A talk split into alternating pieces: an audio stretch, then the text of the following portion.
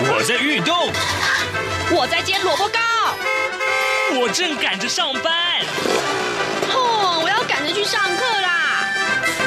这个时候，我们都在听夏志平制作主持的《早安台湾》。早安台湾带给你最热门的时事访谈，最感动的人物专访，最直接的民意表达。对，让我们一起收听《早安台湾》。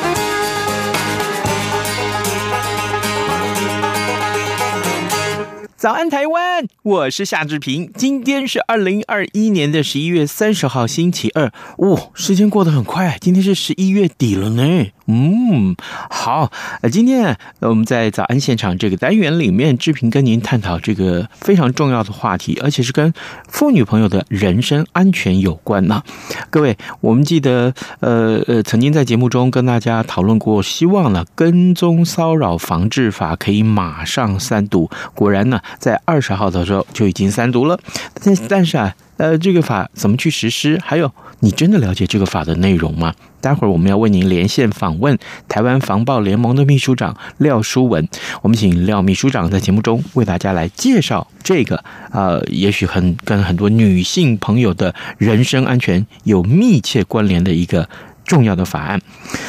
好的，在跟秘书长连线之前呢，志平有一点点时间跟大家说一说各平面媒体上面的头版头条讯息啊。我们首先看到的是 Omicron，就是这个我们在昨天的新闻里面看到非常重要的这个呃新的呃新冠肺炎的这个呃所谓的魔王病毒，呃，全球各地啊相继传出了感染新冠病毒 Omicron 变异株的。病例，加拿大在二十八号表示呢，两名从奈及利亚入境的旅客啊，确认感染了 Omicron，那么显示呢，这病毒已经到了美国门口了。那欧洲呢，则是几乎每个国家都有新的变异株确诊或者是疑似的病例。日本的首相岸田文雄昨天也宣布了，从今天开始要全面禁止外籍人人士的入境啊。这、是继以色列了，还有摩洛哥之后，第三个锁国的国家。而为了防范呃呃 Omicron 的变异株啊，许多个国家都加快了第三剂接种疫苗的这个脚步。指挥中心指挥官陈时中昨天也宣布说，已经完成了两剂的新冠肺炎啊的这个疫苗的六十五岁以上的长者，还有长照机构住民跟工作者，以及医护人员、防疫工作人员、第一线的高感染风险工作人员，还有就是第九类的民众，这六大类的族群啊，应该要在第二季接种满六个月之后呢，要追加接种第三季。其他呢，满十八岁以上的民众可以先思索自身的感染风险，还有就是接种的意愿，经过医师评估之后再来接种第三剂。陈时中也说呢，第三剂开打的时间应该是落在过年左右啊，就是农历年左右，可能是在明年一月一号之后来执呃这个呃执行。好，这件事情告诉大家，呃，日本已经锁国了，所以这个病毒向美国逼近。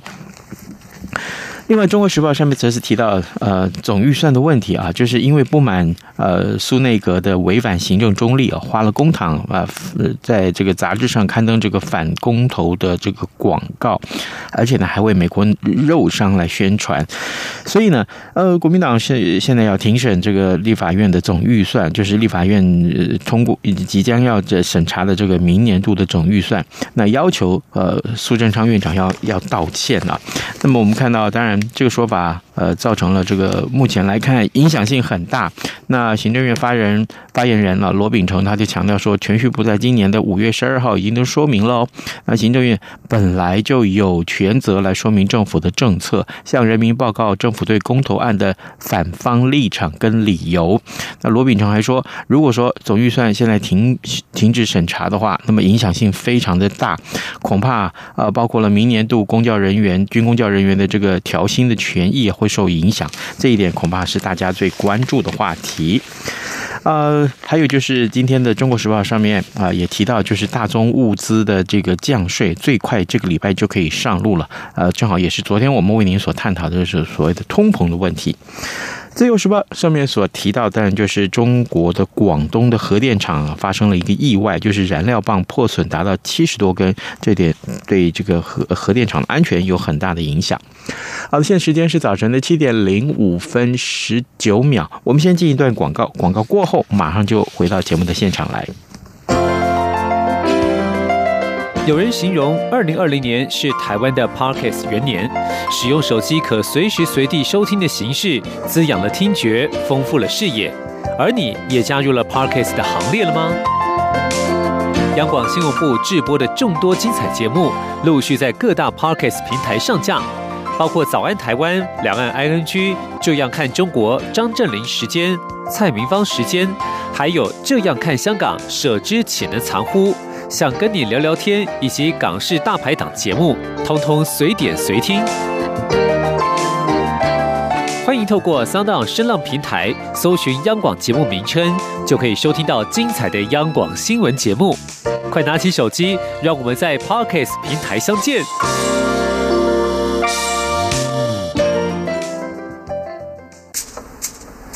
早安，台湾。正吃着什么样的早餐？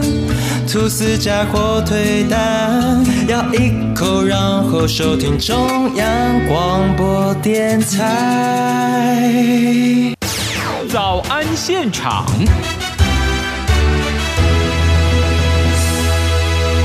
这里是中央广播电台台湾之音，你所收听的节目是《早安台湾》，我是夏志平。此刻时间早上零七点零六分五十五秒啊，各位听众，其实长久以来，《早安台湾》节目一直是非常关切着妇女朋友的人身安全问题。呃，还记得两个月前吗？我们曾经在呃节目里面讨论到女性啊被偷拍的这个话题。那当时我们的受访者其实就是中正大学犯罪防治学系的戴伸峰老师，他呢就提到了一个。的关键就是所谓的跟踪骚扰防治法。必须要马上三读实施啊！那么就在这个月的二十号，就是前几天啊，这个跟骚法已经完成了三读了。但是您知道吗？延宕了这么久的重要的这个法案呢，其实还是有一些未尽完美之处。所以呢，今天我们在节目中要为您专访台湾防暴联盟的秘书长廖书文。我们要请秘书长为我们介绍什么是跟骚法呢？还有它不完美的地方，应该要怎么去补救呢？秘书长，您。呃，主持人，早安，台湾线上的听众朋友们，大家早安。是，谢谢秘书长一早接受我们的访问，秘书长辛苦了。秘书长，首先呢，我想先请教您，就是也许我们的听众啊，对于这个法条内容并不是那么的熟悉啊，所以在节目的一开始，我还是请您为我们的介绍，跟踪骚扰防治法的范围是规范了哪些个行为，那它法则又如何？好。那我想，这个如同线上的听众朋友们，大家早安，大家好。是，我们都非常关心妇女人身安全，或者应该是说全民安全的这样子的议题。所以，如同主持人刚才所说的，在这个月当中，呃，总算在立法院的这一届的会期当中，跟踪骚扰防治法三读通过。那这个法律的通过，它其实代表了对于人民生活跟安全的保障，它迈向了一个新的里程。当然，这个法的正式施行还有待于公布后六个月。但是，当法律通过的时候，它其实就扮演了一个非常重要的教育意义啊。那所以，这个法律当中，它除了是我们妇幼安全、性别暴力防治的重要拼图之一，更重要，它也是犯罪被害人保护体系中间非常重要的一环，一个专法。嗯，那如同这个名字所告诉我们的《跟踪骚扰防治法》，它就是为了防治跟踪骚扰行为的侵害。它为了保障个人的身心安全，还有行动自由、生活私密领域跟资讯的隐私，所以在这个法律当中，它基本上这个跟踪骚扰的行为，它分成了有八大太样。呃，简单说来，这八大太阳，你可以看到就是被这样子的监视啊，或者不当追求，这是大家在这个法律当初为什么出来当中一个重要的部分，尾随接近。寄送物品、歧视贬义、妨害名誉、通讯骚扰或者冒用各资，这八大太阳，在未来当中，它很可能就涉及到了刑责。那怎么叫做很可能会涉及到刑责？觉得光有这样子八大客观的太阳，就是外面的这个行为啊，那你还是必须要符合一些要件。那这个要件就包括它必须是持续反复的，要持续性、反复性。另外，它要违反意愿，跟性或性别有关的。第三个，它还必须要让你感到害怕。这个害怕足以影响到日常生活或社会活动。那如果在这样子的条件之下，那这个跟踪骚扰防治法它很重要的就是把这类的行为以及会有符合这样子的要件，它变成犯罪化。就是有刑罚的处罚，那最重的处罚可以到达五年有期徒刑。它基本上分成呃一般的，就是你要自己提出，它是一个告诉乃论之罪，就是你要提出告诉，嗯啊，那可能是一年。但是如果你有携带凶器或有些危险物品的话，那就会有更高的处罚。那再来，在这个法律当中，那很重要的一点，就我刚才说，他把它全面的犯罪化，嗯啊，对于跟招行为，呃，揭示这是一个不恰当的，是一个违法的行为，而且是到达到达犯罪的情况。那另外，在这个法律当中，也就是为什么这个法律它会出来，呃，那大家所知道的，呃，妇女团体或长期的民间团体，呃，对于。我们看到的一些这些犯罪的态样啊，我们发现呃需要更早的预防措施，嗯，必须要有用事前的干扰，可能比我们更注重在事后的这个惩罚。也就是我们发现跟踪骚扰是我们一些重大犯罪，比如说掳人勒索、性侵杀人，它的前置行为。嗯，那所以我们当然就希望。这样子的前置行为，我们能在第一个时间就给予警告跟制止。所以这个法律除了现在把它全面犯罪化以外，刑罚其实当初在最大的本意，妇女团体在倡议是希望有一个先前的前置警告，这个警察机关更积极的作为。好，所以目前在此这二十三条的法律当中，这个四大架构部分，除了刚才犯罪以外，嗯、另外很重要就是警察机关要怎么受理跟处置，它有一个所谓的书面告诫啊，就是当人民呃发现有这样子的行为的时候，被害有这样子的情况，他可以先向警察机关这个请求，他会有一个书面告诫跟处理。那第三个就是也赋予人民有申请保护令。的这样子的权利啊，所以这大概是在我们跟踪骚扰防治法当中，就像我说的，它最大的呃一个几个突破，就是明确的告诉大家，这样子跟踪骚扰行为是违法，而且是到达犯罪，有刑罚的处罚。那另外就是它有警察机关的书面告诫的这样子的一个先前的前置的作为。那第三个就是有保护令的规定。好，所以这大概是我们在这个阶段当中，跟踪骚扰防治法这样子一个法律出来，它的呃一个大致的突破跟大致的这个方向。是呃，非常的清楚。嗯啊好，但是就如同刚才你说的啊，当这样子的法律，呃，妇女团体在经过这么七年的倡议，对，那最后通过的时候，我们还是发了一个声明，呃，有一些担忧。喂，啊，不好意思，听得到吗？是是，听得到，听得到。对，呃，为什么妇女团体还是有一些担忧？什么样的担忧呢？好，那我就呃再接着继续跟大家报告。嗯、那最主要就是呃这样子的跟踪骚扰行为，我们在规范当中呃全面的犯罪化之后，它的要件呃那就必须非常的严格，而且可能这个呃就是这个规范当中中它仍然受限有一个我们觉得会让我们呃非常担忧的要件，就是它必须是限于性或性别有关的范围。嗯。啊，那这就虽然我是一个妇女团体，妇女人身安全是我们最优先的，那这也是性别暴力一个很重要的一环。对，但是性别暴力的防治，这是一个上位的概念啊。那但是它保障所有的人，所以当你把性或性别列为跟踪骚扰防治法的要件的时候，我们就会害怕这样子的要件，呃，你怎么界定？啊，你怎么界定？以及现在新形态的跟踪骚扰，很多都在网络上，我怎么去判断什么叫做性跟性别？啊，所以在这个部分当中，我们会非常担心，当受限在这样子的要件在未来执行当中，会不会造成更多的困扰？同时，有一些我们觉得也必须要被保护，或给予呃这个被害人的权益会受到影响。好，院长，对不起，我打个岔啊，抱歉，抱歉，我打个岔。嗯，所以您刚刚说怎么样去界定这是一个呃跟踪骚扰的话，这是一个非常重要的一点。然后呢，呃，这个这个也是一呃这个要要。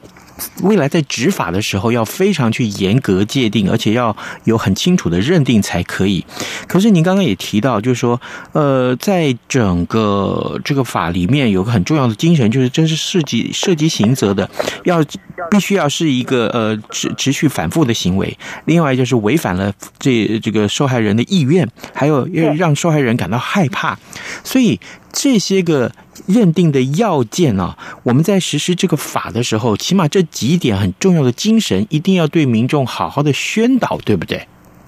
是的，嗯，而且它呃不光是这样子的母法规范出来，因为我们还有六个月的这个在实施，这也就是给予相关的行政机关，你必须把你的执法、你的施行细则，嗯，或者以及这些相关的这些呃规范啊作业。程序等等，嗯，你必须要尽快的制定出来。一方面是为了方便让大众可以更清楚知道，呃，是什么样的太阳跟状况。嗯，同时最重要的是行政机关自己在执法的时候，它有所依据。有所依据，而且会更清楚，所以这也是为什么妇女团体虽然我们呃欣慰，也谢谢所有的朝野立委大家合作，把这个法案列为优先法案，呃，在今在这个会期当中三读通过，但是在通过的同时，我们立即发出声明，也就是这样，这份工作绝没有，这只是个开始。嗯，它有更多、更细致、更需要我们大家去把它完备的部分，所以我们就立刻也呼吁行政机关，就接下来相关执法施行细则或者这些作业程序的时候，呃，务必要尽快的做这样子的讨论，以及。避免在母法当中有一些我们觉得遗憾不够清楚、规范不够完整的部分，要在执法当中去加以明确的补进跟这个呃这个采采取措施。是，对。各位听众，今天早上志平为您连线访问的是台湾防暴联盟的秘书长啊廖书文廖秘书长。我们请秘书长在节目中先跟大家介绍了什么是跟骚法，呃，跟踪骚扰防治法。其实对于呃长久以来，我们看到有很多的女性，也许她们被偷拍啊，或者是被跟踪。呃，跟踪之后，也许当然事后有一些遗憾的事情发生，maybe 也许是刑案呐，啊，也许是这个呃妇女人身安全受到了威胁。那如果说有了这个法令之后啊，我们可以呃更确实的去保障到妇女的人身安全，或者说呃，当然不一定是妇女了啊，有很多人，也许男生也会被跟踪啊，也会也许也会被骚扰的。那当然呃，这这个法在二十号，对不起。在二十号实施之后，呃呃，目前还有六个月的宣导期啊，这、呃、六个月之内，我们恐怕还要制定很多相关的细节。而刚刚呃，秘书长也为我们先说了啊，这很重要的一个细节就是呃，这个呃，怎么去界定它，这是一个重点啊，因为容易造成这相关的一些困扰。那除了这个重要的这个不足的地方之外，还有哪些呢？呃，那当然就是我们刚才说，除了在这个定义上，我们希望不要呃这个性与性别让它过度的限缩啊，忽略了呃把它变成就只是一个性骚扰的补充法，那就完全不符合整个呃我们看到的跟踪骚扰的趋势。嗯、那另外当然呃要补充的就是我刚才说这个法律当初为什么会呃。人民这么大的期待或希望，或者民间团体经过这么多年的倡议，那当然就是希望它是有一个预防，就是把这个呃前就是。先前会发生真正最后会导致危险重大伤害的前面的这个阶段先处理，是警察的这个书面告诫，也也就是我们观察，呃，不管在国内国外，我发现那这个一个一个我们呃妇女团体或许比较希望用警告命令或等等，好，那但是法律最后是用呃书面告诫的这样子的方式出来，就发现那个积极的先干预介入，它其实扮演一定的角色，嗯啊，一定的角，它可以把后面的行为就呃等于呃能做一个事先的预防。所以，我们当然除了在定义方面，那就是这个警方在书面告诫这个及时性啊，以及他到底要怎么样来处理这些，我们当然希望他的及时明确。这个部分也要加以更清楚的规范出来啊。那事实上，在跟踪骚扰防治法为了赋予警方有这样子更好的权利，它其实在这次跟踪骚扰防治法也给了警方在搜集证据，还有这个呃调查这个犯罪情形。比如说，我刚才说，现在很多的跟踪骚扰，它其实是用网络的方式啊。那那个调取通信记录。及调取这些通信使用者的这些资讯的这些呃，在这个法律当中，给了警方一个不受通讯保障监察法的这个呃有一些罪的这个最重本刑三年以上有期徒刑。说的简单一点，就是在这个法律给予警方一些利器。做这些相关的调查啊，这些呃可以采取及时性的动作，所以那当然我们希望未来在这个法律它能真正发挥它那个及时保障人民啊，把这个危害在先呃先前的阶段就下呃加以这个尽量的能。那个这个防堵，好，那另外我可不可以请教一下？因为这个这个非常有趣啊，这个就是所谓的这个通讯犯罪这件事情。因为现在每个人都有手机，手机里面都有 Line 的群组，或者是你上了这些社群平台，像 Facebook 哈，其他的这些呃 Twitter 啊，或者是 IG 啊之类的。所以也就是说，我可不可以这么说？有了这个呃相关的规定之后，以后啊，我们不管谁在这个呃手机的群组里面啊，Line 的群组或者是社群平台群群组里面，这些相关的语言的骚扰也好，或者是呃图片的骚扰也好，甚至于是恐吓之类的，像像这个都都可以用这个法来规范的意思啊，是这样吗？呃，就他的，因为我们刚才说他跟踪骚扰，他只要呃，他属于这样子太阳当中，嗯嗯嗯，那当然就会在这个法律当中所保障的呃。那特别在这个法律当中，呃，我们说它包括通讯，就是各种呃。不管是言言语嘛啊，或者这样，他利用这样子的呃这样子的网络的这样子的设备，嗯啊，那是在这个法律当中所规范的哦。对，好，网络设备也有了。对对，就是这些呃，利用这些这些工具，呃，就是我们所谓的跟踪骚扰行为，不管是你以人的方式或传统用人跟，对不对啊？嗯。车辆工具，现在设备或者电子通讯，或是网际网络，或任何其他的方式，你会造成人民呃。他心生畏怖，足以影响他日常生活或社会活动啊、呃。那所以你利用这样子的群组或者这些呃这些网络上的，那就是你一种的方法。那确实是在这个法律当中，它可以保障到的。哦，啊，对，OK，好，那那当然在对，呃，好，那我们刚才说，那第三个我们呃关心的，也就是在这个法律当中一个很大的突破，就是被害人的服务。嗯，好，我们刚才说，那对被害人来讲很重要的就是，我必须呃赶快把这样子对我的骚扰行为给切断嘛，对不对？对，那我可能有调查证据，像这样，我更不知道是谁。我可能不知道是谁，对不对？嗯、或者是怎么样的情况，他用一些假名或者呃，就是这些呃干扰。那所以我们会希望有呃书面告诫，然后警方有他呃及时呃调查。等等的这样子的处理程序，那另外一个很重要就是给予被害人保护，所以在这个法律当中，那也相对的会提供被害人一些服务的，呃，这样子未来希望有公司协力啊，有可以提供被害人相关的这些服务，不管是包括在法律上，在心理咨商啊，或者是呃，就是呃医疗或各相关方面的这样子的。服务，那也是这个法律当中，呃，提这个有一个新的里程碑哦。哎，那这个部分其实就让这个法，刚刚 Mira 您您的形容就已经让这个法听起来是非常的完备了呀。呃，不，也不能呃，对我们来讲，我说后续的这个部分，呃，对我们来讲，就是说，呃，它当然不。还是不够完备。比如说，以保护令来讲，我刚才说啊，第一个在它的限制性跟性别，我们会害怕，呃，它会其实某种程度就排除掉大部分，呃，的情况，因为什么叫性跟性别，然后引起很多的争论，对啊。那另外就是，比如说，那虽然呃，我们希望在这个法律的里要去给有书面告诫，但警方到底怎么做？对啊，那个书面告诫，呃，他到底怎么做，或者他到底调不调查？因为他是告诉乃论啊，那过去在告诉乃论，对你很容易。如果民众没有告诉你到底要不要调查，那现在他当然说他应该要立即调查，但这还是要有一定的 SOP 出来。是啊，最多那否则他都只是个概念。对，那第三个，同样的这个提供了这样子被害人保护的这样子的这个，我们有个附带决议，那也必须要展开这样子的服务，配备人力跟资源。嗯啊，你还是必须，这都是要有人力跟资源，呃，跟教育跟所有的准备，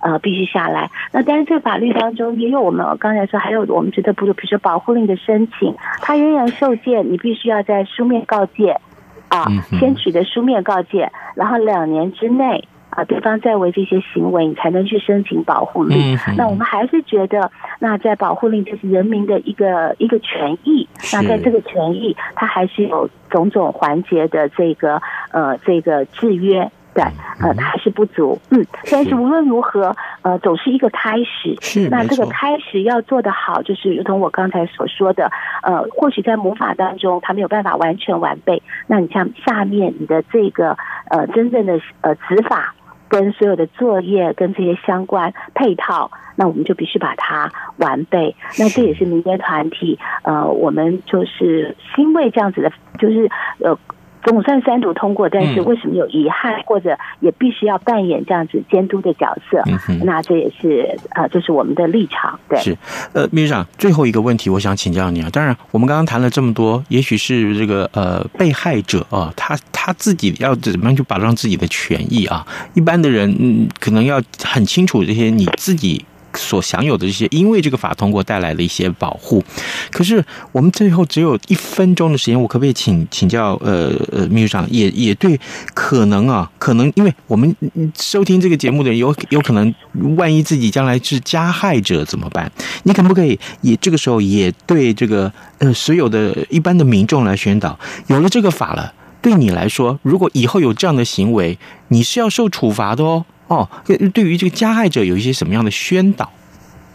啊，好，那我想这个我刚才说这样子的法律，它也扮演一个非常教育的这个呃这个功能啊，就是全社社会我们都必须要去为防治这件事情。对，那当然防治这件事最重要，它变成一个犯罪。嗯，所以你可能过去觉得这只是你想要，哎，这条路就是我我就是想跟着你走，你你可以走，我也可以走。或者是呃，这个就是呃，对，我们必须开始认知到，呃，你必须尊重别人的隐私，嗯，必须尊重别人的感觉。你想追求一个人，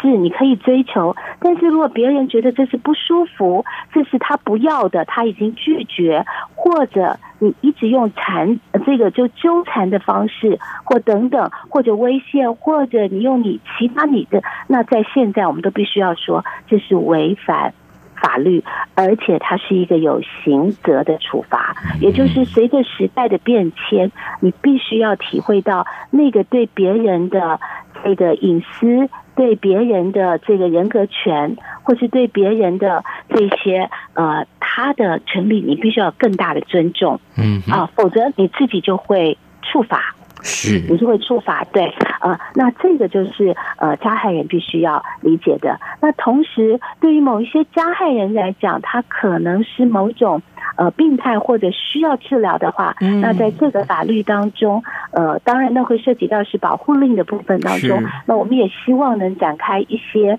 呃，这些有关于他处遇的部分，呃，他处遇的部分，对。那当然，被害人的部分当中，我们就是呃增加了被害人的服务，跟以及向警方去申请这个书面告诫。是，好的，各位听众，今天早上志平为您连线访问台湾防暴联盟秘书长廖书文，我们请秘书长为我们解说了跟踪骚扰防治法在通过之后三读完成了，但问题是相关的执法实施之前还有很多呃有待确定的事情，更重要是他的。呃，处理流程也好，或者是相关的一些呃细节，我们还需要更啊、呃，有关单位各呃做更多的事情来先界定、先厘清啊。我们也今天也非常谢谢秘书长跟我们的分享，辛苦了，秘书长，谢谢您，谢谢。啊，谢谢，谢谢。好的，今天节目时间也到了，那么志平仍然是呼吁大家啊，这个呃非常重要的这个法令，大家先搞清楚。先跟您说拜拜，咱们节目明天开直播喽。